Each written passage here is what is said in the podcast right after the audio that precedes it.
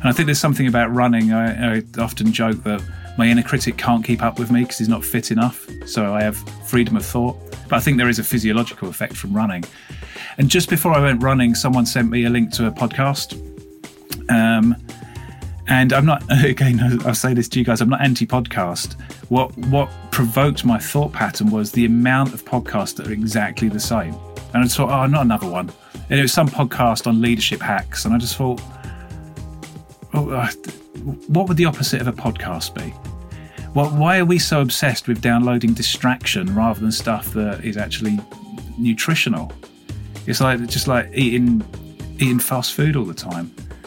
And it always starts like that. So the thought pattern is what would the opposite of a podcast be? What would be nothing? What if you could download nothing? Yeah, you could download nothing, like that John Cage record that was four minutes 33 or whatever it was. And would it be brilliant if there's a podcast that just had nothing on it? Gleich geht's los mit On the Way to New Work und hier kommt etwas in eigener Sache. Wir werden einen kompletten Relaunch des Podcasts aufsetzen. Das heißt, wir setzen uns wirklich jetzt ran und machen alles einmal neu und wir brauchen eure Hilfe oder die, die von euch Lust haben, uns zu helfen.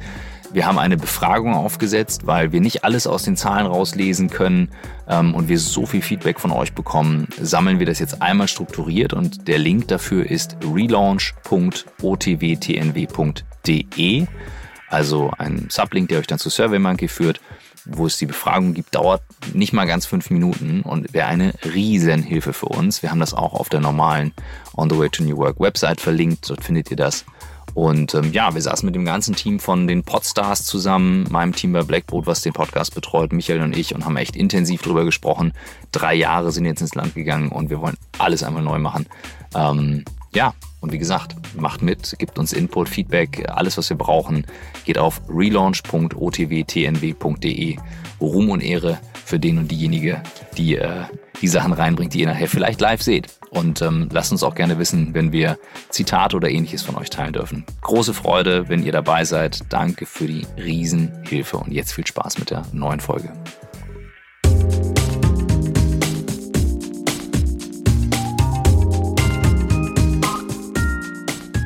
Cool. So here we are again, uh, Monday morning, Hamburg and uh, UK. I don't know exactly where you're living, Steve. I'm just outside of London. Outside of London. Yeah, just outside. So welcome to the On the Way to New Work podcast. I'm sitting here with co-host Christoph Magnussen. And my name is Michael Trautmann, and we are in a video chat together with Steve Chapman from somewhere around London. Hi. Yes, hi there. Lovely to see you both. Lovely to see you again. So we yeah. had a first contact last week, and I, yeah. I, will tell the full story. So one of my best friends, uh, Alex, who lives in San Francisco, did send me a link to one of your articles. Uh, I don't know, even remember which one it was because I read many of them and said, Michael, you have to get this guy onto your show. And uh, yeah, I'm so thankful that he, that he he's he's always sending me interesting stuff, but this one was special, and I'm so happy to have you here. And Christoph, I think has the same. The same. Michael's pitch was that you're like an, a version of my older brother. Uh, nice. of me, and, and I'm very curious to see what the future is holding for me. So, so the right, was the wow. pitch. So the title yeah. of the show is uh, uh, "Blind Date with My uh, Older Brother."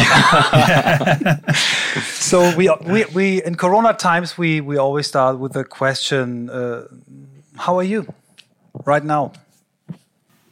Yeah, I'm I'm doing all right right now. Um, I've sort of found a weird creative sweet spot in this lockdown because I can just shut myself in this studio and make things. And the only things that irritate me are neighbours making too much noise in their garden, which isn't.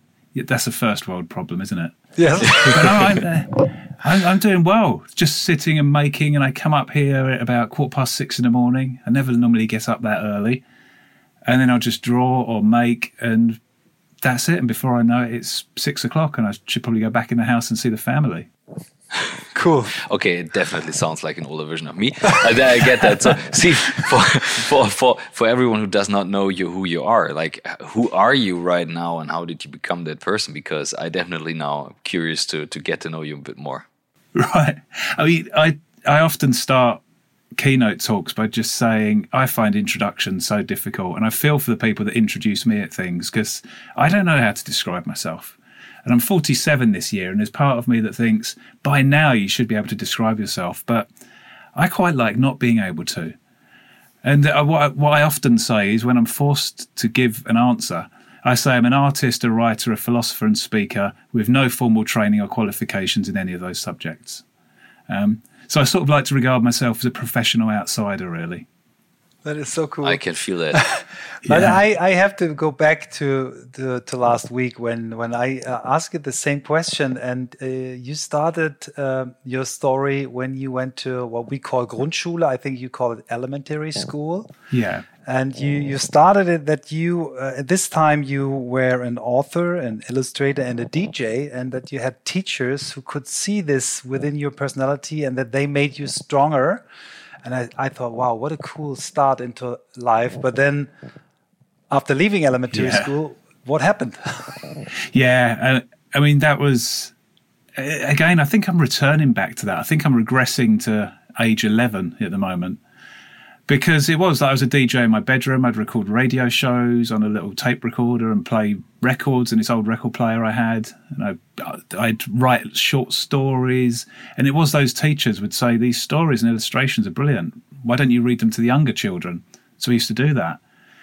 Uh, and then it's I'm always careful to caveat this that I'm not knocking school worldwide, but my experience of secondary school was that I arrived and no one was really interested in any of the things that I was. They were the things that I thought were my superpowers at about age 11. And I learned very early on in school that they're not superpowers, they're hobbies for the weekend or they're dangerous distractions because there's important work to be done. Uh, and again, I, I spoke to you in the call, is I didn't realize to my mid 30s that I'm somewhat dyslexic. So I can read and write, but there's certain ways that information doesn't go in or stick. And I think in tangents and patterns. So to sit in a classroom being taught to memorize stuff, and I have no short term memory, in a way that I found incredibly dull, just I think that's what what was really interesting about that is most people will blame the school system. But the type of person I am, I'd blame myself. So I think I'm just not cut out of this. I'm thick. I can't do this. And I left school at age 18 and didn't go to university and got a job in a factory. So it was something something happened for me in that period that was probably partly me, but also the school system that I was exposed to that's that's designed for one way of learning. What what role did your your parents play during this time? Did they they help you in any way, or were they uh, did they get the the real story behind not good? What was their role? It's uh, a fascinating question because both my parents, my my family is a working class background. So my dad was. Uh, he's. I mean, you could describe him as an entrepreneur. His first job was a window cleaning business, and then he. Uh, I mainly remember him being a London bus driver um, when I grew up. My mum used to be a typist, I think, and she gave up work when I was born. And both of them left school when they were 14, I think you could leave school around that time, with no qualifications and just did jobs to earn money because it's what the family had always done. And no, no one in my family had been to university. And so th- there was a sort of a mixed thing that they really encouraged the creativity to the point where it got to secondary school, I think. And I can tell why they would be thinking this is um, they wanted me to do better than they did. So there was more encouragement. And I used to dread report days at school where they'd come back and they'd been to see the teachers, and the teachers would just say, he needs to make more effort. And I think to say make more effort to someone that's struggling, I, I couldn't have made any more effort at school if I tried. I really couldn't. And so they they were encouraging and I don't know through that encouragement maybe damp they, yeah they didn't know I didn't know who I was or anything so it's really difficult to encourage someone that doesn't know who they are or don't want to do or don't know what they want to do. Mm-hmm. Um, uh, you you said this with 18 you left school and you started in a factory but um, you did not end in the factory. You you find your way into a, a, management position. I think it wasn't the same company. Maybe you uh, describe this way because it sounds very, very, yeah, special. Yeah, it's um, and I said to you the other day when I when I spoke, Michael, it's I'm always fascinated why people find this story interesting because for me it's just so ordinary. And, and, and it was. I spent 20 years in the same company and started as a temporary operator. In the pharmaceutical healthcare business, packing boxes, and I became fa- just fascinated with the people on the shop floor because early on, I remember we get shown uh, an organisation chart and it'd show how the factory worked and who was in charge. And I used to look at that and then look at the shop floor and think, that's not how these two things don't match. That that mother hen lady over there on that packing line who's been here 40 years has more power and influence than anyone on this org chart. Wow. So I just became really interested in and I would I would never have been able to describe it at this time, but just in relational processes and culture and how people mm. interact and patterns of relationships. And that interest just meant that all I, all I was doing was being interested in people. And people noticed this and then would put me in charge as a supervisor of teams and then as a manager of production operators. Because no one really wanted to work with production operators because they're a bit like there's no corporate jargon with a production operator. It's just most of them are just there to earn a bit of money. Um, and so I used to get put in charge of problem teams, problem in inverted commas, and all I'd be do was all I'd do was be interested in them. And the criticism I always used to get from people looking at my development would say, "You're too, you're too pally, you're too friendly with the operators. You need to get some leadership distance." And I just thought, no, it doesn't feel right because I could get them to do whatever I wanted them to do, and I was able to manage boundaries with them. And this this carried on for years and years of getting promoted and promoted, still within the factory to the point when someone said to me, "Oh, you're good at this uh, culture change, organization development work. Um, would you want to do that as a job?" And I just thought, "Does that exist? Is that real?" Um, yeah, all right. It sounds sounds interesting. I don't think anyone that ends up in the world of organization development dreams of it as a child. You just sort of suddenly find yourself in it and go, "Oh, look, I'm this now." So uh, I did a job at the factory. I was in charge of in charge in inverted commas, as if anyone could be in charge of culture. I was in charge of culture change at this factory for five or six years, like large scale projects. But then I'm I'm always restless with things in that I get I get bored and I don't have much of an attention span. And so I just looked in the phone book one day and I thought, who's in charge of this stuff for the entire company? And there's this lady called Sally who I often mention in interviews. And I sent her an email and I said, Can I come to head office, buy you a coffee, and just tell you about my work? And she was lovely. She said, Yeah, of course you can. And so I, I went there, bought her a coffee, and uh, she, I just said, she said, Your work sounds fascinating. I was like thinking, Really? I don't, I haven't trained in any of this. And the, uh, I just said to her, Look, I'll come and work for you for no extra money. I just want to come and hang out. And she did that. And then that was my move into like the big global role, really. So Sally really supported me, supported my development, supported me going to do some of my early group work training with the NTL Institute, paid for my master's program that I then did at Ashridge. Because I, I, think in my 30s, I finally worked out what I was interested in. Um, and then I took Sally's job when she left. And I left the company um, after 20 years as uh, Senior Global Director of Leadership and Development, mainly focusing in factories. And, and you think so, this is an ordinary story? yeah, kidding me. But it's it's the only it's the only story I've lived, so that's why it seems ordinary to me. And, you, but again, all of it all of it was around noticing what I'm interested in, finding out other people that are interested in it, and just making everything relational, and not transactional. What do you do today? Like, what, what's your when you say um, the job today, the creative stuff today? How did you come into that?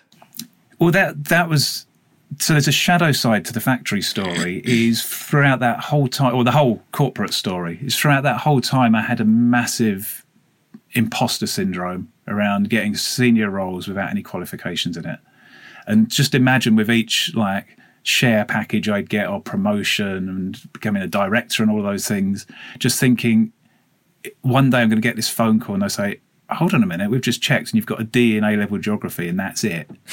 And so there was this whole imposter syndrome going along. Um, and a really strong inner critic or, or super ego just saying you're not good enough. Someone's going to find you out. And I'd always inhibit myself. And it was that that NTL training that I just mentioned um, where that started to shift. So one of the first things I did with the NTL Institute was a thing called a T group, also known as a Tavistock group, which is I think it's 16 of us sitting in a circle for 40 hours with no agenda. And it is just it's just like a massive fractal mirror that, that screws with your head. And we went through all sorts of ups and downs in that, but you can't help in a T group but ask yourself the question of like, hold on, who am I? Who, who was that kid that used to do the mm. bedroom DJs? What happened to him? What on earth am I doing around here? And it was it was that the start of those insights led me to then have the confidence to go to Ashridge. And again, it was a guy called Professor Bill Critchley, again spotted me and saw something in me that I, I didn't know. And he basically said, Do you want to do the program? And he asked me for three years. And I kept saying no. But the last year, he said, I'm not going to ask you again. And because I'd done this development, I said, Yep, okay, I'll do it. And Bill said, Well, that was your interview, you're in. And then at Ashridge, the thing that I learned in Ashridge, I tried to write academically, or what I imagined academically, right, um, academic writing to be like, and it was awful. I mean, it probably would have got good marks in an MBA, and I'm not knocking MBAs, but the Ashridge program is a relational, reflective, philosophical exploration of everything. And Ashridge just gave me the confidence to, I don't know, in my own voice, that the stuff that's ordinary to me may be of interest in others. And I wrote my dissertation on spontaneity and the idea that there is only the present moment and got a massive mark for it. And when I was in my Viva and they said I've got one of the highest marks I've ever given a dissertation, bearing in mind it's my first academic qualification, I just burst into tears. So it was like in that moment, some of those demons died. And I went back to Sally and I said, uh, uh, I think I'm going to have to leave now because the world has just opened up. And so I worked part time for the organisation for a bit um, and then went out on my own, mainly as a consultant for, I think I've been out on my own for almost 10 years now um, maybe maybe eight or nine years. It all blurs when you get older, doesn't it? Mm. What what what day of the week it is, what year it is. and I started off mainly doing consulting around creativity and culture change in organisations.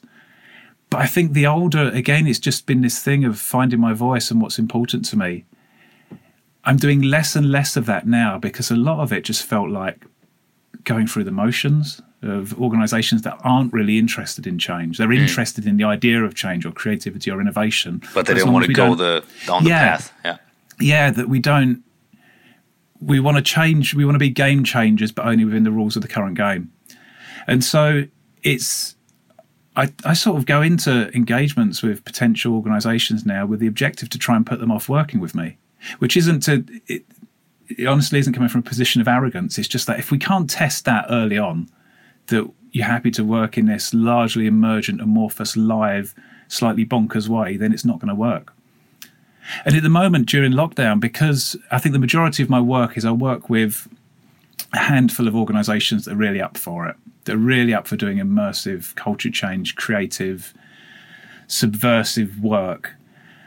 And then the rest of the time is speaking gigs. Mm. And and when I had time in between, I'm, I'm an artist, so I produce uh, paintings, drawings. I do conceptual art projects, which I can tell you about. And but since lockdown, that's all I've been doing, and that's become thriving.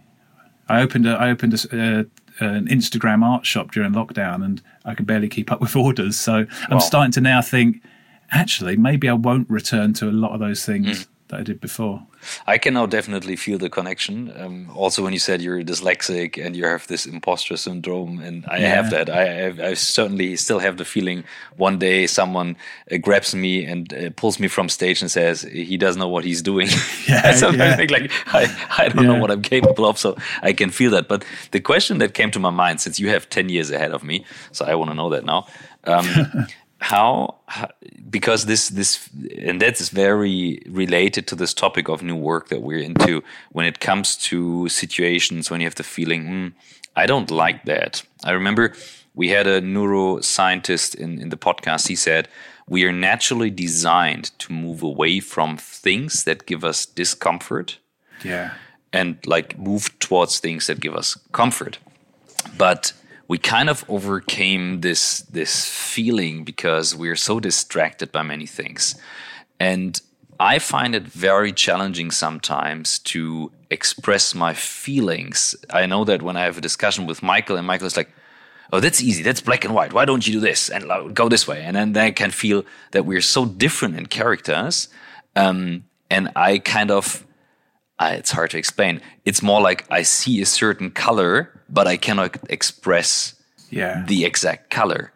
It's very hard for me sometimes to do that. How did you navigate through this thing? Because, I mean, looking backwards, it's sometimes easier, and and it, this could help some people who have a tiny little feeling about oh that doesn't feel right i don't go this path yeah it's i don't have a formula for it. I'm not entirely sure how i do it if i'm being totally honest. But for me it's something around a real trust in gut feel or intuition uh, that i couldn't really describe. I mean the thing there's this sort of weird thing in the world isn't there that if something if you don't have a word for something it doesn't exist. Yet nature's got away with that for years, and nature seems to be doing all right.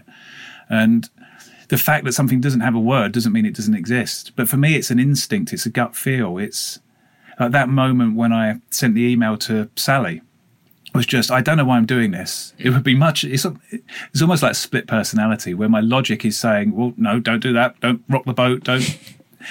but my instinct is saying this is important. Mm. And right from the moment the moment I handed in my notice to leave that organisation, my my inner critic and my my my thoughts were going, "This is ridiculous. You, you're getting way ahead of yourself here. You're not as good as you think." But again, it's just an instinct thing. It's like during, and again, it's that instinct that's really helping during lockdown. Is mm. just trusting that I'm acting from a position of, I don't know. This this feels important. It feels like important stuff to do.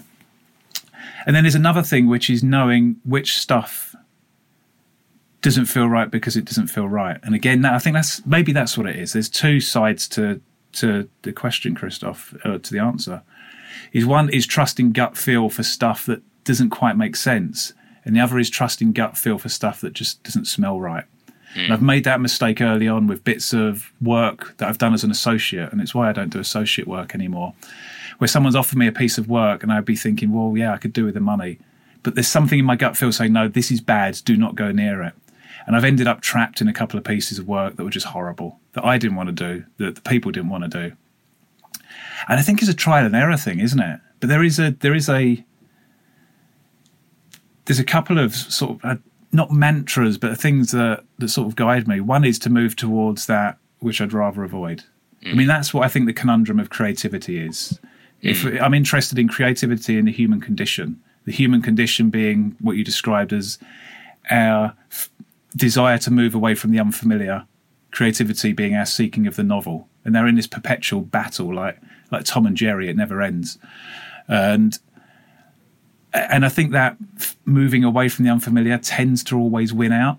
So I'm just I'm just trying to trust a little bit more, just a little bit more. And there's a it's to not confuse fear of death and injury and suppression of others with something that's just just that super ego, that inner critic voice. Mm. So I don't know if that answers anything, or just adds more layers of um, confusion. And, and, and, no, no, no, not at all. I'm um, something comes to my mind um, related to that from an entrepreneur. I'm searching the name. Give me one second. Star Office, Star Office. Marco Börries. Uh, Mark Bur- Marco Börries. Marco Börries. Marco Börries. Um, he's from northern Germany as well. Yeah. And I saw him once. He's quite a successful entrepreneur. And I'm, I'm there's one quote that he um, that he left left me with, um, which I remember. Um, it said, "Sense will always make sense. Nonsense will always stay nonsense." Yeah. And some people say like, "Hey, this doesn't make sense," and I can, but I can feel how this makes sense because you move towards something that gives you a little bit more challenge like you push the comfort zone a little bit yeah. more and a little bit more. I mean creativity definitely needs that. I remember i had that with with michael's movie last year when we made the documentary about the movie. It was definitely one step out of the comfort zone but yeah. this gave that this that that opened up a whole new world.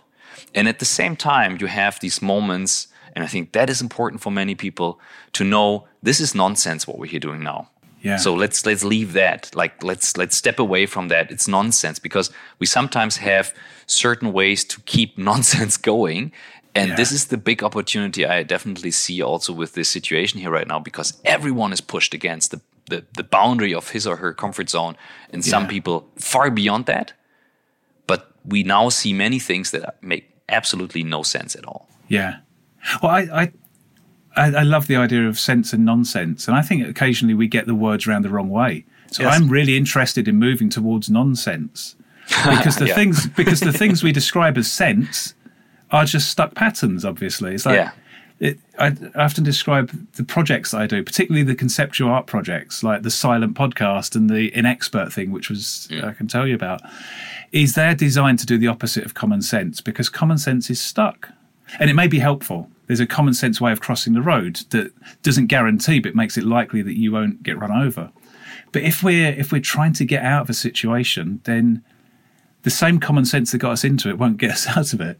So there's the, there's something around. There's a radar of is this nonsense or is this ah this is nonsense. This is really interesting stuff. This is this is how change happens, and this is this is where my interest in perpetually being an outsider comes in. Uh, and the interest started first getting um, into the outsider art movement. People like Jean Dubuffet that that in post post war Europe started bringing to light all of these outsider artists, the untrained, passionate weirdos. And when you look at their art, you couldn't describe. I couldn't describe why I like it, but there's just something in it. There's some. There's something in it. There's something beautifully wonky in it because it doesn't make sense because they haven't trained in a normal way. And one of the the uh, sayings that I have in all of my projects is to start before I'm ready. And I always say that to someone. If it's a re- if it feels really important, start before you're ready. Because I know if I wait too long, I'll talk myself out of it. So, it, and that's what I like about social media, is I come up with an idea and I put it out there, and then I can't back out of it really. Yeah. Or it's more awkward too. Um, let, us dive into into one or two of your your art projects. Um, as it ha has the name podcast, and we're doing podcast, I, I really stumbled over the silent podcast. Maybe you Yeah. explain a little bit how you, did you come up with this idea? How, how does it really work to ask people to do a podcast uh, where they don't can't uh, where they can't speak? Uh, and, Yeah. and how what did, did it make with your community you have and, and, and the people to which are listening to it? Yeah. It's so Sound of Silence is all of my projects just start. It tends to be when I'm out running. When I'm out running, I'll just suddenly have an idea and then I get back and I have to act on that idea. And I think there's something about running. I, I often joke that my inner critic can't keep up with me because he's not fit enough. So I have freedom of thought. But I think there is a physiological effect from running. And just before I went running, someone sent me a link to a podcast. Um, and I'm not again. I'll say this to you guys. I'm not anti-podcast. What what provoked my thought pattern was the amount of podcasts that are exactly the Yeah. same. And I just thought, oh, not another one. And it was some podcast on leadership hacks, and I just thought, oh, what would the opposite of a podcast be? Well, why are we so obsessed with downloading distraction rather than stuff that is actually nutritional? It's like just like eating eating fast food all the time. And it always starts like that. So the thought pattern is what would the opposite of a podcast be? What would be nothing? What if you could download nothing? Yeah, you could download nothing, like that John Cage record that was four minutes 33 or whatever it was. And would it be brilliant if there's a podcast that just had nothing on it? And it would be great. What if I had some real high profile special guests, like real top end people, and they were all recorded face to face? And then it just it just goes from there. And literally I got back from the run, I registered the domain Sound of Silence, which was a working title. My working titles always end up as the actual title. Um, and then that was it. It, was, it just started from there. And it was difficult to get started, first of all, because most people that I wrote to thought it was a joke. And particularly like reasonably well known people, their agents would see it and go, nah, this is a joke. So I just started with well known people that I knew, um, like Sam Conniff, who wrote Be More Pirate, is a friend of mine. There's some eminent psychotherapists I know. Um, my friend Fred Deakin, who used to be in the band Lemon Jelly. So th- they all said yes. And it started to, it's like, all right, if these people are doing it. And then I found the form early on. The form of the podcast is each episode is no longer than three and a half minutes. ideally less than three minutes. It starts with a little jingle, then there's me say, well, I'll say, Welcome to Sound of Silence. Today's guest is so and so. And then I'll say a little bit about them, which just builds up the intrigue. It's like normally you'd say that and explore it, but I just say it and then leave it hanging. And then I'll welcome them and they say hello. And then we sit in silence for two minutes. And at the end of the silence, I say, Thank you for joining me. And they say, Thank you. And that's the end of an episode. And that's it. I love it. I love it. but early on, there was something missing. And, and this is still evolving, this project. It's, it's, I put out an episode weekly for uh, 90 weeks. And I've only I've only got a few more left to record, which I'll tell you about in a minute. And so I've just had to sort of slow it down because of COVID, because I can't get out to record them. Uh, but early on, I started putting them out, and people were listening, and people were saying, "This is stupid. This is ridiculous." And I, I for every hundred bits of positive praise, I'll get one bit of criticism, and that's the bit that I remember. It's it's always it, it's familiar. Exact, I have it's exactly familiar. I and I still remember the day I launched it. A tweet from someone I didn't know but had lots of followers said, "This is ridiculous. Podcasts have jumped the shark," and that my immediate thought then was, "Oh, maybe I should stop this. Maybe it isn't good." But I kept going. But something was missing, and it didn't feel like one of my projects. And then I thought, it doesn't have an end point. That's why I'm really interested in impermanence and designing a way to end well right at the beginning or stopping something at its peak. There's the, the legend of the British comedy Fawlty Towers that they only made like 10 episodes or something and because they didn't want it to come off its peak. So I decided about a year and a half ago that there would only be 100 episodes. And so it would have an end point. And from that point on, it became more than a silent podcast. It's like each episode was progressing towards an end point. It made each one more valuable. The point when I crossed over from episode 49 to 51 was like a moment of when, as a, as a Western man, I think it's when you cross over from about 38 to 39, there's less left statistically than there was. And so this whole having an end point really changed the project. And then it's just been some bizarre moments. I've met some of my heroes. So David Shrigley, I'm a big fan of him as an artist, and I went down to his studio in Brighton and recorded Silence with him. Uh, there's a British comedian called Vic Reeves um, who I went down to his house, and you you may you may have heard of him from. Uh, you may remember him from the news, Michael. A guy called Terry Waite, who was mm-hmm. held hostage in Beirut in um, in the late 80s, I think. And I went to Terry's house in Suffolk and spent the entire day with him in his house, talking about his captivity, his torture, silence, religion, life. But what's brilliant is I spent an entire afternoon with Terry. He made me soup and everything. And then the bit we record, there's nothing. And I just, I just like the bizarreness of it. Und hier kommt ein ganz kurzer Blocker, der aber eher ein Aufruf für etwas Großartiges ist, was ihr euch anschauen könnt. Ähm, als Filmemacher und äh, Michaels Podcast-Partner hatte ich die Chance, letztes Jahr die Hyrox-Doku zu machen. Es war für mich echt ein großes Geschenk. Ähm, wir durften emotional in das Erlebnis eintauchen, was dort diese unfassbare Veranstaltung bietet. Und jetzt gibt es etwas Neues. Und zwar ein Film, den Michaels Team gemacht hat. Auf der Hyrox-Seite findet ihr auf YouTube, wenn ihr nach Hyrox World sucht. Dort findet ihr den Film mit dem Titel Never Stop Competing und der ist so geil, der ist so gut, es lohnt sich drauf zu gucken und ähm, ich befürchte, nachdem äh, unsere Doku äh, die meistgeschaute war, wird das definitiv ähm, ablösen, was wir gemacht haben. Ist für mich eine neue Challenge, was nachzulegen. Aber schaut euch den unbedingt an. Das vermittelt ein so geiles Gefühl dieses Events. Und ähm, wie ihr wisst, in Corona-Zeiten, High Rocks als Mass Participation Event ähm, ist natürlich auch betroffen. Und es gibt jetzt aber die Möglichkeit, sich für die neue Saison anzumelden. Ähm, es wird dort weitergehen. Es gibt außerdem auch Challenges, die ihr zu Hause machen könnt. Aber gebt euch einfach einmal bitte diesen geilen Film auf YouTube. High Rocks World und dann einfach nach Never Stop Competing. Richtig, richtig geil.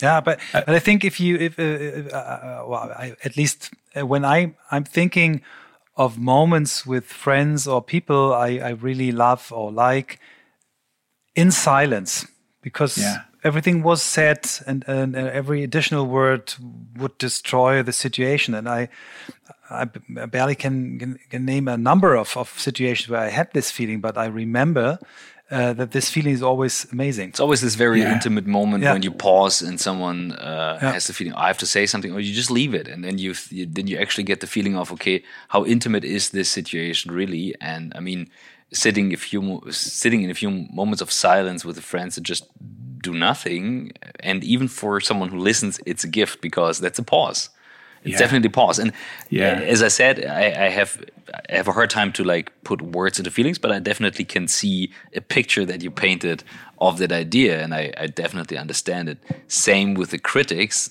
which would be a question i would have um, because i have the same thing. I, I hear the critics always very loud and the thing that helps me um, the thing that helps me with that is this continuity to keep going. That's that's why I showed you this yeah. create thing. It's it's to me it's not ready. It's it's a it's something I have to do. I have to keep going, and that that's what helps me. But I hear them very loud when they speak, yeah. which is sad because there are way more people saying good things about it.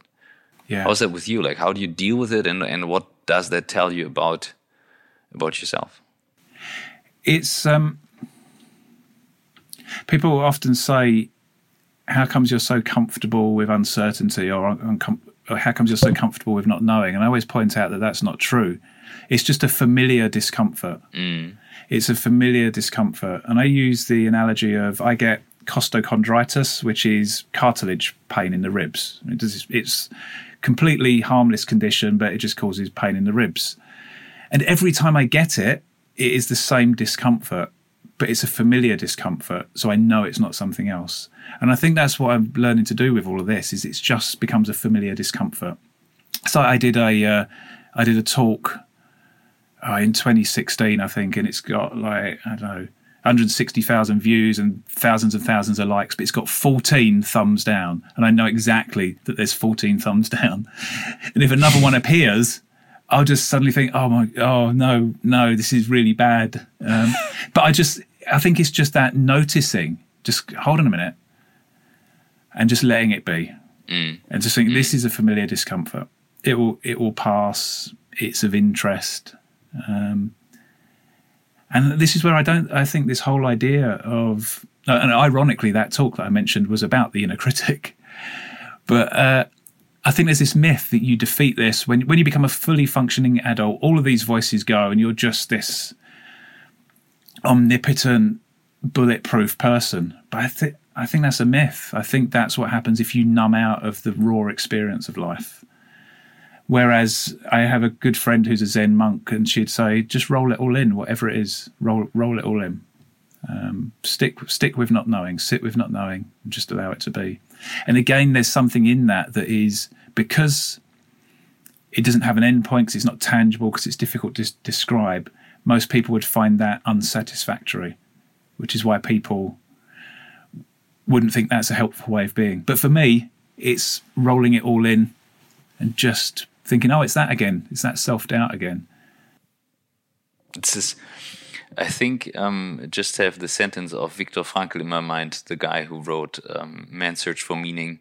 Yeah. And I think he had a sentence, I cannot quote it, but it's something like if if you give conscious to the pain, um, then the pain loses its um, its power over you.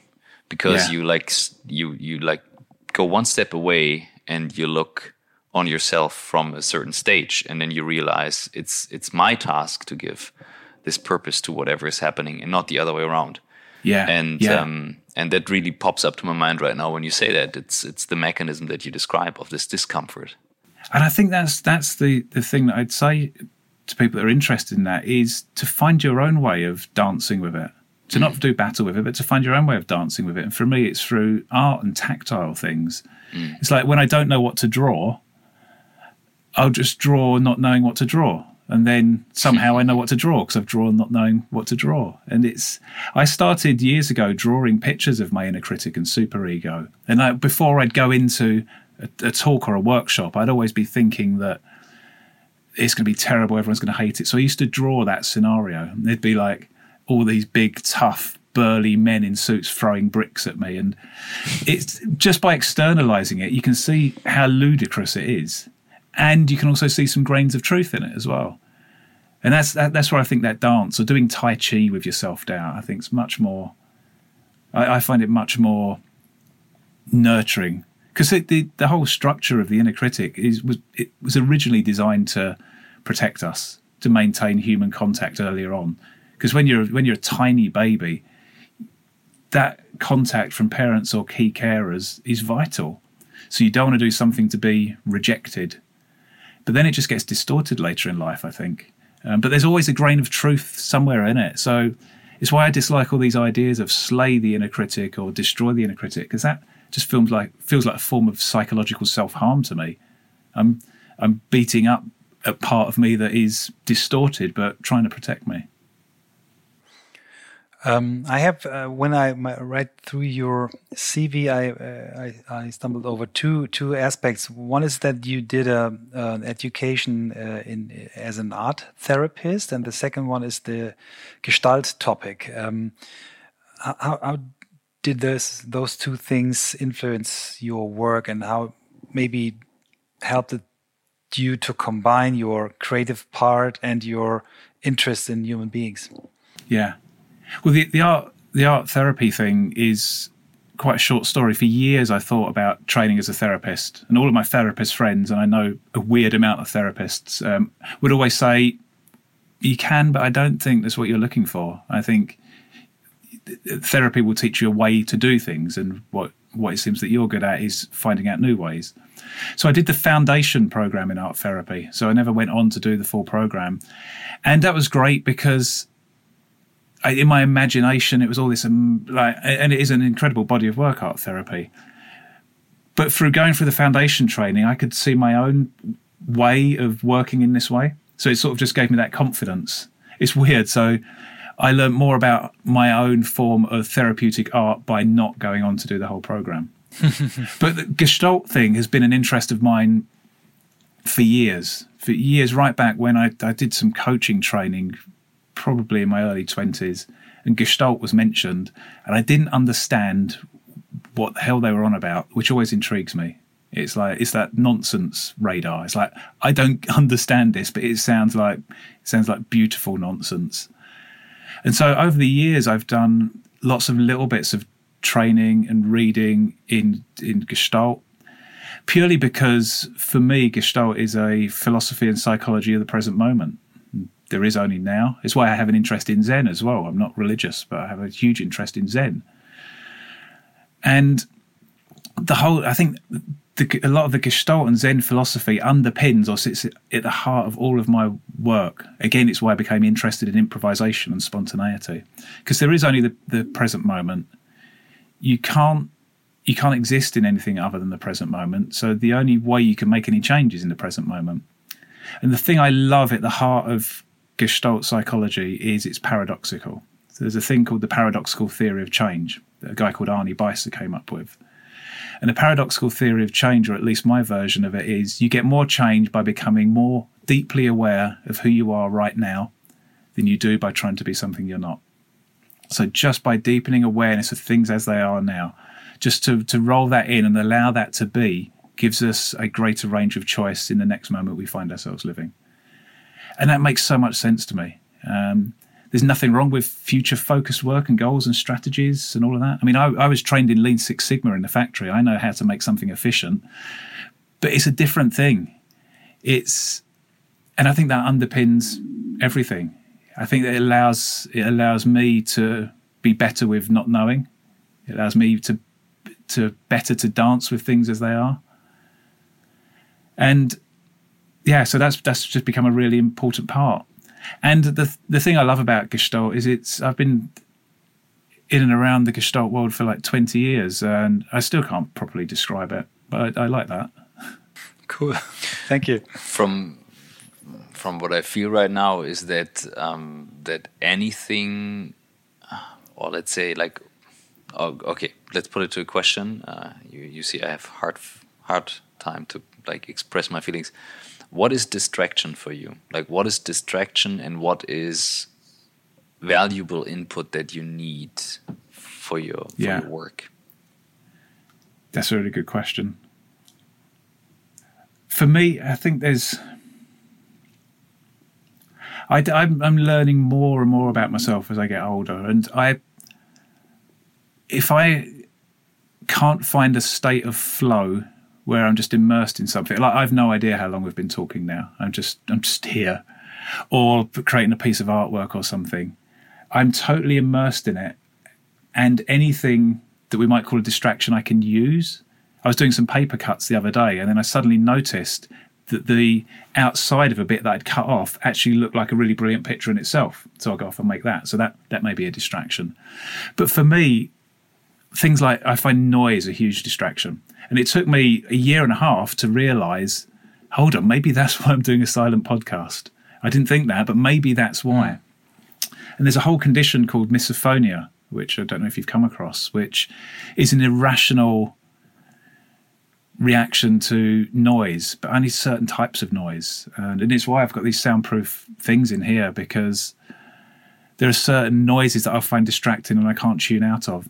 And I think that comes with uh, when you nurture a creative mind or just liberate this. I think it's also associated with dyslexia and forms of autism as well, which I, I suspect I'm somewhere on that scale. Not being able to tune out of some distractions like that, I find really difficult, really anxiety provoking. And I can't I can't function. I just want to. I, chat with a therapist regularly, and not my own therapist, rather than my mates that are therapists, and it just makes me want to. It's like it triggers that fight or flight response in me. So I don't know if that was the type of thing you was getting at, but I find that a distraction. But other, other than that, I don't know. It's if I'm in the right environment and it's where I mean people on the podcast won't be able to see it, but this environment that I'm in, my little studio, I mean it's tiny but I can just get lost in here. Mm. There, there, I, there, are loads of distractions in here, just like books and random bits. There's half a doll's head up there that I don't know where that came from, and a puppet that I made. So there are welcome distractions as well. If you if you could do some some shots some with your phone and, and send it to us, I would love All to right, yeah. put them to the story. Thank you. Yeah. In times of like Corona these days, and and um, it's a big media distraction as well. We had that a couple of weeks ago. Michael and I were talking about, and Michael said this is the most successful media campaign in history of yeah. mankind because like there's nothing that has this stage as it has right now. But um, what do you feel when it comes to not only the opportunity but also the distraction about it, like pulling for, away from from from important stuff? Do you mean specifically for Corona? For the situation the everyone yeah, is yeah. in right now it's I. I think the for me it works okay, and I, I, always hesitate to say that because I want to caveat and say, of course, I wouldn't want this situation, um, and appreciate that people are in a much much worse situation. But for me, it's it's almost removed the distractions for me. It's it's removed. I realised I wrote a blog about it recently that I realised that because I it, it shouldn't be comforting because I'm earning hardly any money other than selling little bits of art, and I always make my art affordable, so it doesn't earn it doesn't earn me a lot. But as I was going through my diary, deleting big paid pieces of work, I was I thought this is so nice, this is lovely, and I was really confused because I thought I should be really scared because I'm deleting my earnings. But I realised that the fact that I can't do anything about it, I literally can't, meant that there was a guilt and anxiety lifted uh, guilt and anxiety that I didn't know was there every single day. So I think there may be another level of distractions. Is I think money messes everything up for me, uh, and it's and it's a necessity for the way in which we live our lives. So I don't make money necessarily evil, but just the removal of that responsibility that I. I don't know that the whole COVID lockdown has remo- allowed me to remove some self-imposed guilt and anxiety around stuff, and I think I deliberately ration distraction in this time. I will only do one virtual call a day between 9.30 and 5, although I make exceptions um, for people that give me energy. Um, I reply to maybe two emails a day, um, and I will only listen to the daily briefing on the news. Uh, and even though they've got a bit dull now, so I'll avoid them. Mm because I think there's too it, you can be oversaturated, and it's it's literally broadcasting not knowing the entire time. Yeah. And and I think there's some particular things about COVID that are that are different to other human experiences. If you think of war and things like that, I mean, you look out the window and there aren't bombs falling or houses on fire, and so it's it doesn't it doesn't look like anything's going on unless you're in the front line, like, like some of my in-laws are. But the other thing is you can't other this in a war situation or a dictatorship. You can other it. I mean, we've seen it in the UK, and it's the only time I'll mention Brexit. We've seen it here. Um, the, the othering of those that voted one thing are all this, those that voted the other thing are all this, and irrelevant of where you stand on it. it that generalized other just makes things wrong. But we can't do that with a virus, even though people will try to pin it on China, the US, whoever. So I think it, just for us to get good at not knowing together and not knowing be okay is probably more helpful than all this distraction of constant news and updates and info. I mean, obviously, some tangible stuff. Stay two meters apart, or whatever it is. Um, only travel when necessary. Some instructional stuff that's helpful, but the rest is just, I don't know. I don't know how you can fill a news channel with nothing for so long. I find it hard enough to do a two minute silent podcast. It's. yeah, but but um, you have a good way, like because there are some there are some words that you find that I find hard to express. I definitely can see that you have the ten years ahead of me. Um, I really appreciate that um, because I kind of feel similar to the to the situation um, and and to many things that that you said and mentioned already. So this is also why, for example, when when when my gigs were cancelled, I had kind of the same feelings. So like, okay, I cannot do anything about it. So I I turn something out of it. I, I, I just change and, and do something, but I don't freak out about it. Yeah, and, yeah. and I can feel you have the same. So I, it's it's weird. It's freedom within constraint, whereas yeah. before I had constraint within freedom. It was I'm still making sense of it, and I don't totally want to make sense of it. But it's worked for me and how my brain works. I said to my therapist, it's almost like the world's working on my terms at the moment. Yes, I wouldn't want all the death and suffering. And at the same time, in my day to day experience, the world's working for me. It's quieter. It's no one's asking me to do hmm. anything. Mm. I can just, I can make stuff, and if if it doesn't go anywhere, then fine. The question I, I have all the time is: Can scorpions smoke? Right. that was, for, uh, for, for, everyone yeah. who doesn't see you, that's the question that is behind you on your wall. Can scorpions yeah. smoke? That's that's become a really interesting thing. That started um, when I was writing my dissertation. So I wrote my dissertation on spontaneity uh, when I was at Ashridge, and part of my research, rather than just reading loads of books on spontaneity, I trained in performance improvisation and I would go and do shows and classes. And there was one show that I was in where I ended up on stage with a partner and they started to pretend to drive a car. So I sat next to them. So we're in a car. So the scene is how it works in improvisation. The scene is building by the different little tiny offers. And I just started to pretend to play with the windows because I thought, well, I don't know what to do in a car. And then the person sitting next to me said, well, Stop playing with the windows. You're always really annoying on these long road trips. So, again, that's the scene established. And this is how my projects work. They work I work out what they are as they go along. So I thought, oh, I must be a bored passenger. So I started just asking these stupid questions like, how deep is space? What do dogs dream of? And all of those types of things. and it's all, you get into improv, a thing called the game of the scene, where the game was I would ask these stupid questions. The passenger would get more and more annoyed, and it keeps fueling that to the point of being ridiculous. And then I just fired off a number of questions, and then I just suddenly asked, "Can scorpions smoke?" And in that moment, I thought, I have absolutely no idea where that came from. It just it just suddenly came out in a in such a weird way. I think all of the other things I'd slightly thought about, and it just came out. And the person sitting next to me just completely corpsed, like couldn't stop laughing. And then the, the director of the scene just said, uh, and scene. And I, I, just thought, that was, I do not know where that came from. And someone said to me, you should call your dissertation Can Scorpion Smoke? And so I thought, I like that. I like my dissertation being in the hallowed halls of Ashridge that would all have these very sensible titles. And then there's one called Can Scorpion Smoke? So that's where it came from and then I named my blog Can Scorpion Smoke because I still had lots to write about after my dissertation. And then I also my my business is registered as Can Scorpion Smoke. So when the UK taxman writes to me, he says, "Dear Can Scorpion Smoke Limited," and that's where it came from. It's I don't. I'm not. I mean, I like all animals. I'm not a massive fan of scorpions, and I don't smoke. But uh, it leads for some interesting search engine results. Quite a lot of people end up on my blog because they've searched for "Can you smoke scorpions?" okay, I like that.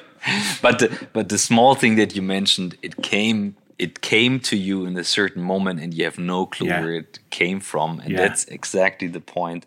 I love that. In in I think in Indian tradition, people say thinking is just another um, uh, skill, like uh, how do you say, like sense, like viewing, like listening, like uh, smelling. smelling. And yeah. thinking is it just comes to you. You cannot you cannot claim you think a certain thing, and people tend to yeah. think, yeah, but thinking makes me the person I am, and I can do the strategic thinking. And yeah. but there are too many things just popping into our head and we cannot control them but we yeah. we, we, think we can control them and i think that's the big uh, yeah. the big misconception. Well, at least that's and, what i feel. No, absolutely and i think getting comfortable with the fact that everything is spontaneous action. Yeah. alan alan yeah. watts used to speak about this in his lectures. He'd say but then people say no but i chose to think that. And he'd say to them well so but when did you choose to choose to think that yeah. And when did you choose to choose to choose to think that? And then you realize everything comes out of nothing. It's at some level. Yeah. And there's um I think it's being open to offers. And this is where the improviser's mindset can be really helpful. Uh, there's a guy called Arnie Mindell, who I think was a quantum physicist. And I learned this secondhand, so I don't know if it's what he meant, but he had this idea of quantum flirting. Quantum flirting being normally with our rather egotistical human brains, we'd think, I choose to notice this bottle over here, or I choose to notice this tree out the window.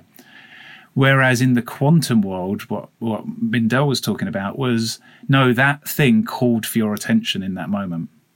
And which is, it doesn't make sense, which again is why I like it. And I, I, I think my creative practice works in this way. And I, and I encourage others if I'm doing coaching work with them, is instead of seeking an answer, open to it presenting itself to you, but don't go looking for it. If you go looking for it, you won't find it, but be open to something presenting itself to you. And it's, it's, it, it's weird because stuff does. So many times recently when I've just been doing something in here and I'll write something down on a picture, and at the very same time I'm writing that word, that word will come on a song on my Spotify playlist.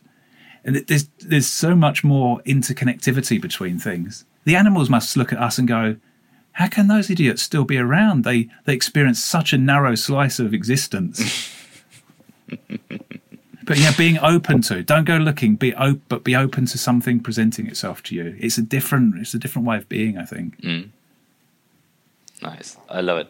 I think we're hitting the, the hour. Yeah. Uh, if I look on the watch. Right. But, uh, but, but Steve, what I said when we talked last week, we we we were, I think Christoph will have the same feeling. We would love to to do a second episode with you when the time is back that we can travel. We would love to visit you somewhere around London. But first of all, we would love to thank you for this uh, incredible hour. It was even better than I I, I thought it will be.